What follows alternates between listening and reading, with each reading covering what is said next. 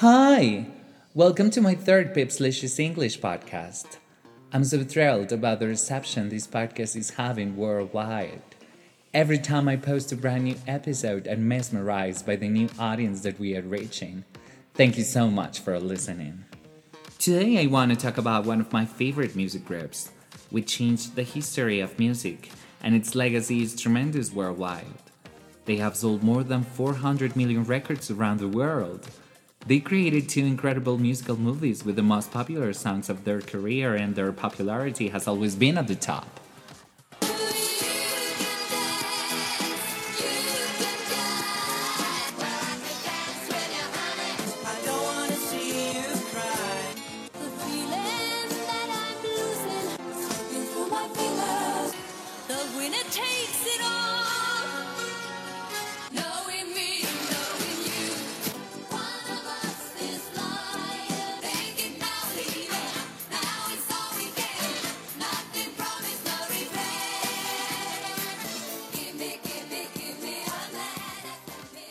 You might have guessed it.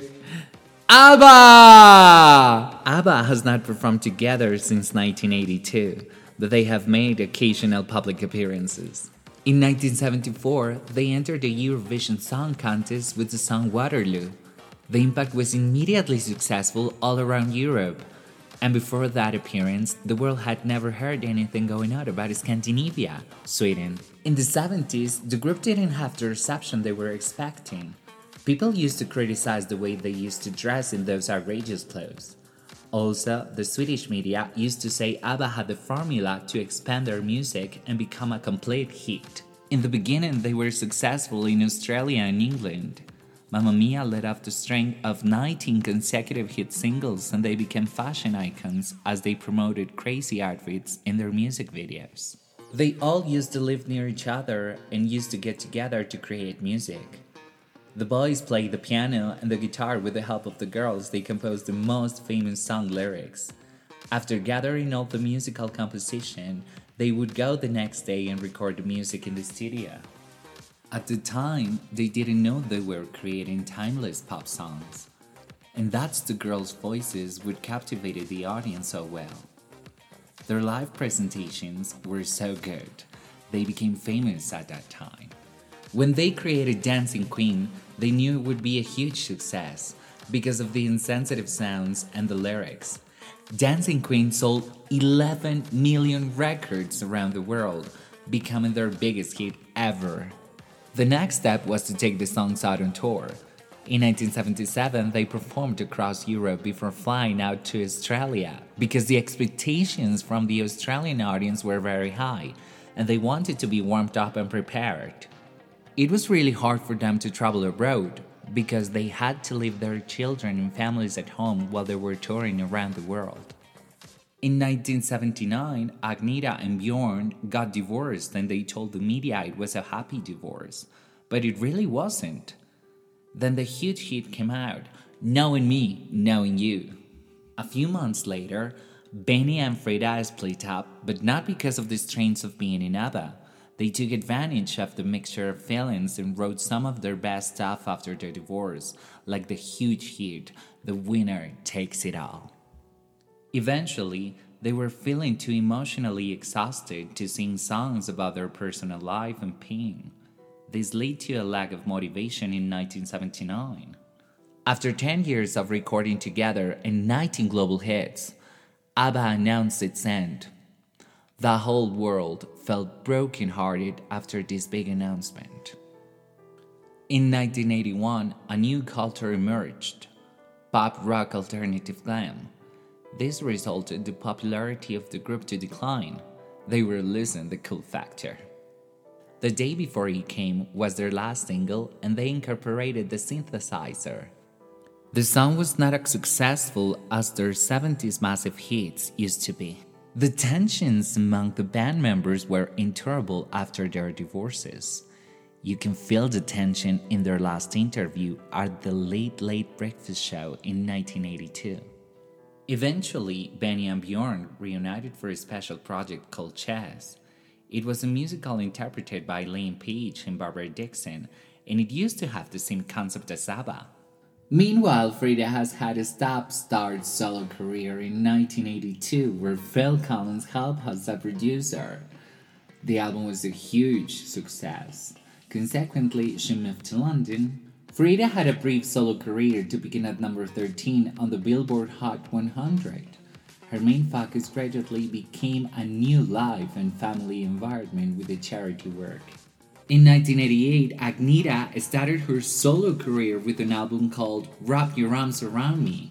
Despite the moderate success, she decided to withdraw from the public view because she was feeling under siege by the media. And she became increasingly reclusive, refusing to do any promotional work on releasing new material.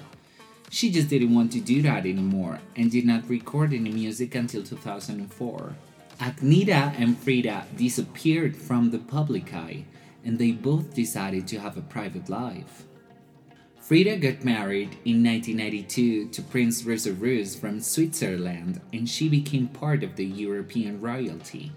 In 1992, ABBA released a compilation album called ABBA Gold Greatest Hits, and it took them by surprise the reception of the album worldwide sold more than 35 million copies.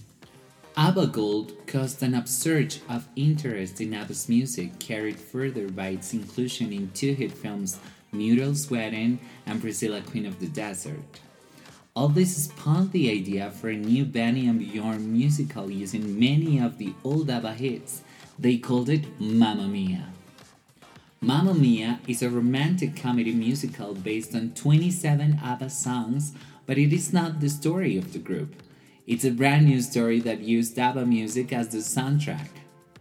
In fact, Mamma Mia went on to sell out in theaters double the size compared to when it opened on Broadway, and in 40 other countries being seen by over 60 million people with a grossing over $2 billion. In the winter of 1998, Frida received the tragic news no mother wants to hear.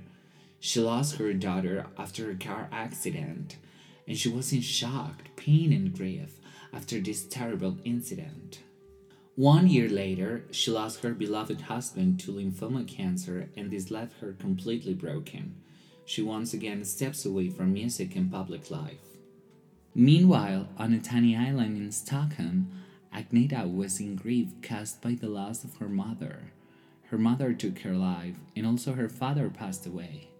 She just needed to be alone to process the terrible situation. That was not the only concern in Agnetha's life. She received a crazy letter from a Dutch fan saying that he was living a few blocks away from her home and he was watching her. She was in shock. She decided to confront him, and this was a huge mistake. She then sued him, and he was forced to leave Sweden without restricted order. This is why we didn't see the four members together when they released the musical Mamma Mia in London. Mamma Mia was turned into a feature film in 2008, with a sequel 10 years later in 2018. Benny and Bjorn were involved in both. It was a very successful project, recollecting more than $950 million in tickets worldwide. And that was the day when we were able to see the complete group again on the premiere of the film. In September of 2021, they announced they are going back together after a 40 year break. I know it sounds crazy 40 years!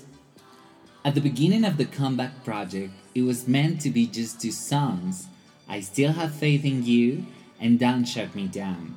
But the first time they went back into the studio as four members, the magic was there. The creativity started to raise and they completed an album. It was nominated for the first time at the Grammys. They returned using motion capture technology as digitally animated characters in a virtual tour from one year located in London. It is still a huge success. ABBA has the power to reinvent itself with these amazing ideas, and younger people have the chance to connect with their music as if it was released in today's eras. That's why they are one of the most successful groups in music history. I remember when I was a kid in 1999, there was a Swedish group called A-Teens, and they introduced me to ABBA hits with a technopop touch. They were famous globally, especially here in Latin America. Since then, I am still obsessed with ABBA songs. My parents told me when they were at school they used to teach them ABBA music, and they remember this era with nostalgia. ABBA marked 40 decades with highs and lows, but they truly made a difference in music history. I will be posting on my social media the best 10 ABBA hits, and I hope you can interact with me on any of my platforms at Pipslicious. Thank you so much for listening to my Dancing Queens and Kings. Bye, bitches.